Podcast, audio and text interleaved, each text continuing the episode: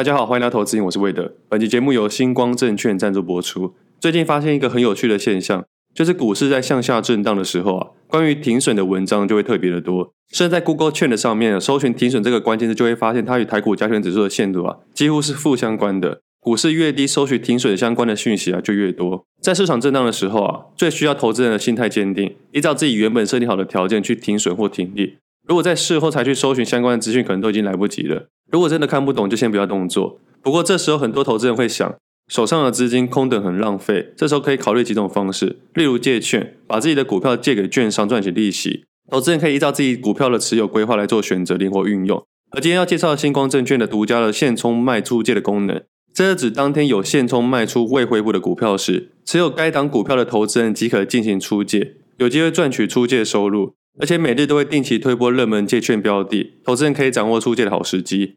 另外，市场多数人也会利用申购股票来赚取承销价跟市价的价差。如果有兴趣的投资人，可以仔细评估自己的资金规划以及该公司的未来发展，再考虑承销价与市价的差距，并且可以在出售时观察市场的变化。以上两种功能的借券跟申购啊，都可以在星光证券 APP 内线上申办。登录富贵角下单系统，并到客户专区就可以申办了。近期客户专区有新改版，功能变得更多元，尤其新股申购新增的独立标签，股票申购的状态一目了然。已经有开户的朋友可以去看看新的功能。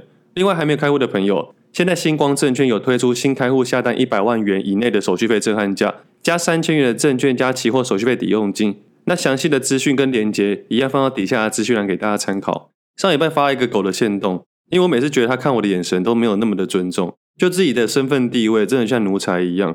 然后很有趣的是啊，听众朋友很常在我在发限动的时候，对这上面的东西啊有一大堆市场的解读，就会画出各式各样的价格走势。不过这也可以发现啊，一样的市场有各种不同的想法。像这礼拜啊，震荡蛮大的，至少对多数人来说，整体市场是偏弱的。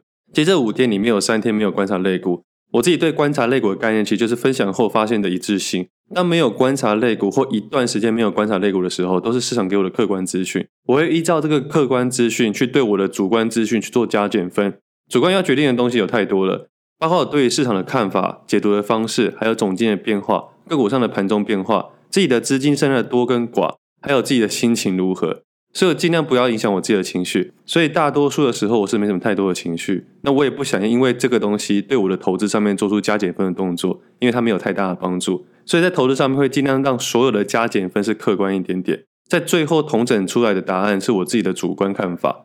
我不知道大家有没有这种感觉啊？你对于买卖股票的时候，其实很多时候是加减分的概念。其实以前我说不出来那种感觉是什么，但是现在我用加减分去判断它，而那种感觉很特别。你虽然可以找到它未来可能的题材，但实际上根本没办法百分之百保证这个东西的上涨跟下跌原因，就是因为我们要说的这个未来的题材。但交易这么多年，会发现这件事情非常的正常。我有一段时间在研究这个东西，为什么那些标股都是那些可能的东西？很多时候都是“可能”这两个字啊，让市场的价格飙升的非常的快速。而每次这个可能在这个东西确定会发生了之后，股价通常都走到末端了。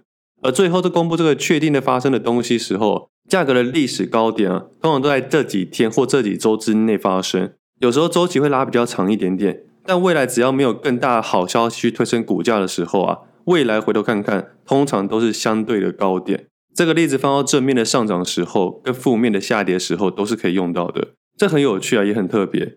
最后自己采用几个方式去解读这件事情，然后把它写到书里面。那最近又有很有这种感觉，好像也从可能发生到我们确定它会发生，到最后它真的公布它发生了。而这些东西通常都落后市场价格。讲的这个东西好像在讲英文的时态，但这个不是在讲时态啊，我是在讲市场的先后顺序。我甚至有时候在研究啊，为什么有些人可以买在最高点，卖在最低点？这其实跟买最低点跟卖到最高点一样困难。其实在交易市场里面啊，赚钱跟赔钱一样很难。你只要不要做衍生性金融商品，也不要做极短线的交易，尽量周期拉长一点点。你要赚一千万跟赔一千万都一样困难。假设我们排除那千分之一点税务的费用跟正交税之后啊，其实赚钱跟赔钱都不太容易。所以我有时候会去研究那些一直赔钱到底如何做，然后接着反折做。这也是我自己打开交易的敲门砖。有一段时间一直赔钱，我就反向自己操作。很多人说买黑卖红，但我后来发现买红卖黑才是正确的选择。当市场趋势出来的时候，要很快的转向是不太可能的。而通常只有在极端的行情之中啊，才可能让趋势整个大转变。越极端的话，这个未来转向的周期会越长。举一个过去讨论的例子，也会把它写到书里面啊。自从裕隆认列了两百四十四亿的亏损之后啊，到现在啊，股价已经翻了四倍，到现在还是一个多头格局。你打开个股的走势，拿搭配的加权指数的走势，根本没有太大的相关性。所以到现在还是很坚信一件事情啊，加权指数不代表全部的股票，但是因为它好讨论，所以多数人会讨论加权指数。那回到刚才想讨论的，其实大多数人的赚钱跟赔钱啊，我们都很难确定真正的上涨跟下跌的原因，而多数这个时候把它归类在一个交易的标准差里面百分之八十 percent 左右的空间。剩下左边跟右边更占十 percent，而这两边的十 percent 啊，我把它当做我知道为什么赚钱跟为什么赔钱的交易行为里面，而把它分类好之后啊，最左边的十 percent 跟最右边的十 percent 才是我们应该研究的东西。而我以自己来说，一开始是研究右边赚钱的区块，想让自己挤进那十 percent 的赢家里面，这也是多数人想要去追逐的那一块。大家都想着怎么赚钱，所以市面上才会有一大堆对账单吸引去做交易，让多数人误以为啊赚钱好像那么容易。但我后来发现啊，一直去研究右侧区块的时候很辛苦、很刺激，每天要打很多单，你的交易行为会变成追求最高的获利，就是控制你的贪婪，追求获利的机会。但其实这个体力啊跟精神要耗比较大的劲，而自己目前的状况比较多限制，所以我后来就慢慢去研究输家的行为，也就是自己在犯错的时候做什么样的交易行为，未来要怎么去避免这种交易行为。反倒是目前各项条件的情况下，在做这个方向的研究，对我比较有帮助。但新加入的投资人通常没有兴趣啊，进来市场就是要暴赚，然后一夜致富、财富自由、退休生活等等。但这蛮危险的。我们去追求赢家行为，你会忘记或不知道如何避免去输，或尽量降低亏损。就是你在做出错误的动作的时候啊，你没有意识到我现在正在犯错，这种感觉很奇妙。有时候你知道自己要准备犯错，你还是想去犯错。就是你在下单之前，你犹豫了很久，但下单的那一瞬间，有那么一丝丝想要赌的感觉。你就按确定键了，这就是我没有意识到我现在正在犯错的感觉。而后来的我啊，我会尽量去等待那种有些人正在犯错的感觉。上礼拜节目有聊到，我自己会把注意力拉去债券的 ETF，我自己去看零零六七九 B，我是主要是想看它的溢价收敛，因为上一批的初级市场申购到八月三号截止，而从那个时候溢价就来到两到三 percent 左右。溢价的概念就是市值大于净值，折价是净值大于市值。之前石油的 ETF 有出现折溢价的变化。那其实很多时候的基金啊，都有一点点折溢价，但通常折溢价的变化越大，代表该基金的震荡行情越大。如果震荡行情越大，就有可能有利差空间，或是这个行情正在非常好或非常坏。但通常这种基金啊，不会有太大的变化，当然折溢价空间不会太大。那上礼拜联准会维持利率不变嘛，但还是保留一次升息的可能性，以及可能降低明年可能调降利率的幅度跟次数。但是这些都是不确定性的，就像我们刚才上面说到了。可能发生，但它还没有确定发生。但是我们可以去理解啊，确定会发生就是降息，但降多少、降多快不知道，会不会降完后再升回去不知道，这些都是我们要放到心中的问题。所以对这种总计的市场讯息啊，我都是看结论，然后再利用结论解读出自己的答案。那对我来说，结论就是啊，升息力道放缓，明年有机会降息。那降息之后会不会再升息或连续降息，不确定性，要看 CPI 跟各总经的变化。以我的对市场的解读啦。这些人啊，正在为他过去犯的错弥补之中。那弥补多长不知道，反正他们也不太在乎。主要伤害的还是我们这些老百姓。所以多数时候我都把这些内容当做参考用。我们不要忘记了，那些官员在明明白痴都看得出来是一波很夸张的通膨行情，还要在当时瞎掰说是暂时性的问题，这真的是睁眼说瞎话，真的是连我妈都知道的事情。我妈涨价的速度比联准会升息还要早诶。但我这不是要负面的批评啊，而且他们一定是世界顶尖的金融人士。只是要用什么因素让他们说出这样的话，我不知道。毕竟在市场外的东西本来就夹杂很多的人为因素。总之，这个数据出来之后，BNT 直接跳水，短期、长期的债券的殖利率又创新高。但是我不会说是一定是这个原因的关系让它创新高，我只会认为说这件事情促使这个震荡行情又更震荡了。不过这里提醒一下，债券的跳水是零点六二 percent，不像是美股的跳水是十几 percent 以上的。所以上一半有聊到震荡的程度不同，这也是商品对于震荡的敏感度。那因为这件事情，我隔天自然把注意力拉回台股的债券 ETF 上面，也观察到市值与净值开始慢慢收敛，从原本的两到三 percent 左右，到慢慢收敛到一 percent 以下，现在应该慢慢靠拢。其实原本过去几周啊，我都在做股票市场，后来在这周二的时候开始没有观察类股，我自己就提高警觉。毕竟隔天周三台指期结算，我也在想说空单要转仓还是回补，我自己也没有一个很确定的答案，只是要看市场的变化去调整。现在周三观察市场还在跌。当天头很痛啊，因为我自己在想，我到底要降部位，要降多少？降到一个不用避险空单的位置点，然后把所有空单全部结算不转仓，还是要降一点点，继续持有避险空单，然后去参与接下来可能的行情？后来我选择后者了，原因是因为我左侧部位获利幅度不够大，手上现金也不够多。假设一个大浪真的打过来，我股债的净值会在短时间下降很快。虽然我自己心中不会很担心这件事情，以今年的感觉，我还是认为是短期的现象。我自己在做股票上的风控基本上是没问题，但如果持续太久或下降的太快，或市场已经反映复苏后的行情，这样对我的伤害比较大。虽然我自己认为我在数字上的风控没有问题。但是我担心我的情绪被稍微那么一点点影响，那我要让自己的情绪完全不受影响的情况下啊，我还是转仓的避险空单来尊重一下市场。毕竟这一次的操作不是只有股票，还有债券游戏可以玩，所以当然降到一定的部位顺便转仓。而当天的晚上啊，公布决策是不变之后啊，我是没有熬夜看，毕竟两点多早就超过我的睡眠时间，我也觉得没必要熬夜看了，反正早上就知道答案了。结果美股是下跌，这是答案。但吸引我的是债券市场，殖利率创新高，所以价格创新低。所以周四的时候啊，早上市场股票直接开低，我是没有受到太多的影响。反倒是我开始设计啊，如何参与基金这个晚工的交易，要准备多少的资金跟时间去观察。所以当天的一早啊，其实没有研究股票，我在研究债券。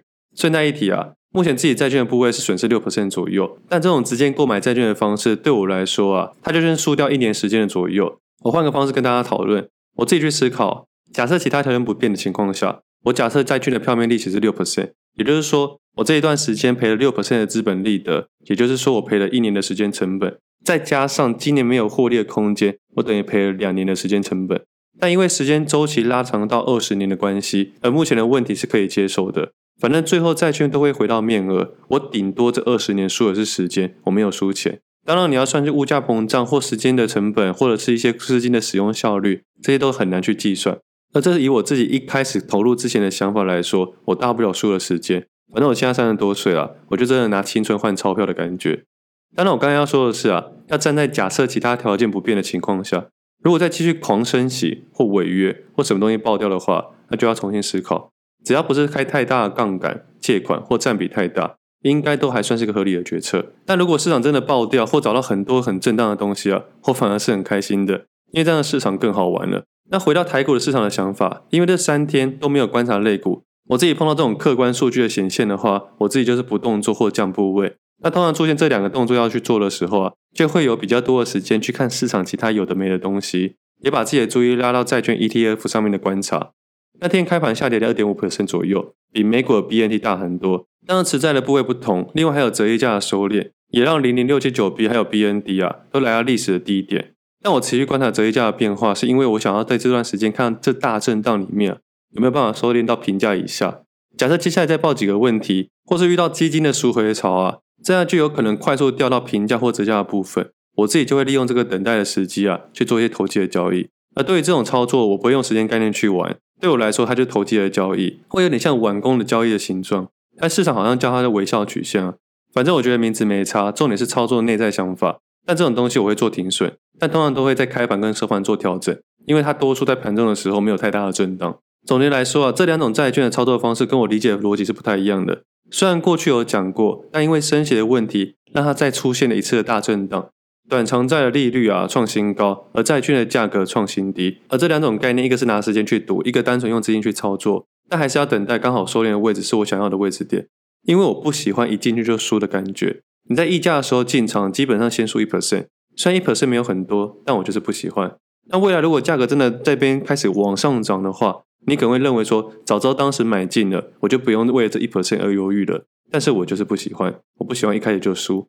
反正操作基金的最大赢家还是发行商。如果真的错过了，那就把注意力放回个股身上就好了。真的不用去思考说那些没有获利的个股，因为你这一辈子跟我这一辈子会遇到一大堆这种东西。那这边还再说一下，我这边没有接任何 ETF 的广告，因为我自己做金融交易的，除非我真的很喜欢，我真的觉得有机会投资，真的有买，我才可能会接广告，不然我一定会帮大家好好把关，所以这边就不用太担心。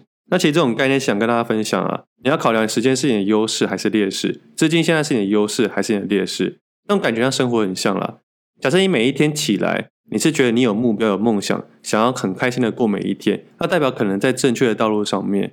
那其实很多人是因为负债累累，过一天算一天，希望明天过快一点点，让我的负债减少一点点，让我的痛苦感少一点点。其实这是一个比较错误的道路上面，所以多数在交易跟生活上面啊，尽量不要让自己负面或过着一天算一天的感觉，这可能就是比较错误的道路上面。我们应该要期待每一天，就像我们期待市场交易一样，而不要让自己害怕明天发生。那我也提醒一下，任何金融商品都有风险，有些看得到，有些看不到。可以先把看得到都列在自己的操作策略里面，那看不到的用经验去解读，尽量别被市场的风向给带走。我最喜欢市场出现害怕的感觉。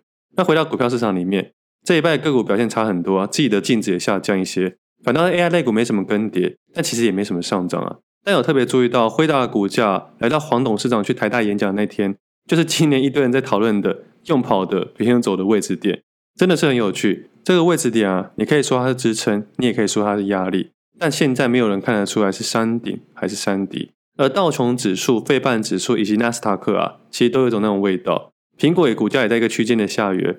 反正总结来说，上礼拜的股票市场啊，卡在一个看不太懂的状态里面，这时候就真的下降买卖交易量啊。其实自己在八到九月的交易量也降了不少，七月份有下降，但没有降那么快。但其实，在八九月份的时候啊，真的降蛮多的。但是虽然降部位，但我也不会接到营业员的电话。他们都知道我不喜欢跟人联络，最好是一辈子不要跟我联络的那一种。因为大多数时候啊，营业员跟你联络啊，都不是什么好事情。联络我可能是我要被追缴或想要跟我要单之类的。后来我也请他别送礼物给我，就留着吧。因为送不送我都会这样交易，我不会因为送我东西就多下一点单，也不会因为他不送我不下单。反正交易就是交易，还是单纯一点比较好。那个股上面呢，我利用卸下来的时间去观察哪些个股可以做微笑曲线的个股，以及原本上升趋势的个股拉回的幅度有多少，也会去观察那些新冒头的个股。上礼拜有注意到 IC 设计、控制晶片还有光学类股。但因为这个位置点比较敏感，所以不会太急躁，大概就是这样子。那在不急躁的时候啊，也利用时间去出海。我是一个容易晕船的人，是超级的那一种。我虽然蛮喜欢潜水的，但是我很讨厌晕船，所以我都会避免自己在船上做很多事情，所以通常都是坐着不动。反正那一天很有趣啊，我看到船夫走来走去，或在站到很奇怪的地方，就完全不怕海，也不怕危险的感觉。那我对他们就非常的好奇，所以我想说，他们都坐在船头嘛，我也会晕船，我都坐在船头，应该比较不会晕船。所以我走到船头跟他们聊天，我蛮喜欢跟这种完全不是同生活圈的人聊天，因为你可以了解不同的生活方式，我觉得很有趣。因为那是我完全没接触过的领域跟故事，每个人都属于自己的专属故事。像这样聊天的情况下，就打开了一本书的感觉。我觉得我们不管在哪个生活圈啊，都不应该妄自菲薄。只是我们这个社会太习惯用资产来定义一个人的价值，我自己也很容易去迷失啊。看到那些很有钱、很厉害，有时候也会一点点羡慕。而当我开始觉得有一点点迷失的时候啊，我就会出去走走，去接触不一样的人、不同的生活环境，去不要去一直追着钱的感觉去走，我才会发现除了钱以外啊，还有很多需要我去注意的东西。像刚刚聊到的啊，我们对于股票的策略啊，我们会因为某些东西让它加减分，但我们社会上其实也会因为他的资产去对一个人加减分，但其实这也没有不对啊。但是我会觉得啊，加的分数太多也好像有点怪怪的，这是社会给我们的陷阱题啊。所以有时候要去一个不关乎钱的地方，让自己不要只陷入在金钱游戏里面出不来。不过当我以为可以惬意从容聊天的时候啊，一个浪突然打过来。其实我当下有看到那个浪要过来了，我本来想要站起来往后跑，但是我真的是犹豫了两秒钟，有点懒得跑，因为太惬意了。整个浪打到我身上，差点被卷下去了。不过其实也还好啊，我敢坐到前面就不怕掉到海中，因为自己会游泳，也有受训过，可以在海上待着。我是想说，如果掉下去，赶快游走就好，不要卷到船尾就可以了。刚好朋友也有录到，所以我把它放在 IG 上面。其实也再一次让我提醒到啊，大自然力量有多大，也是我书里面写到第三章啊。当我越了解它，我反而越敬畏它。海真的很迷人，它让你看到另外的世界。你即使花一辈子的时间啊，也只是了解它的一小部分而已。那刚好这一幕啊，让我想起来，这好像也是今年市场里面最多人讨论的一个话题啊。跑起来不用走的，不然一个犹豫啊就被带走。那今天节目先到这里，我们下次见，拜拜。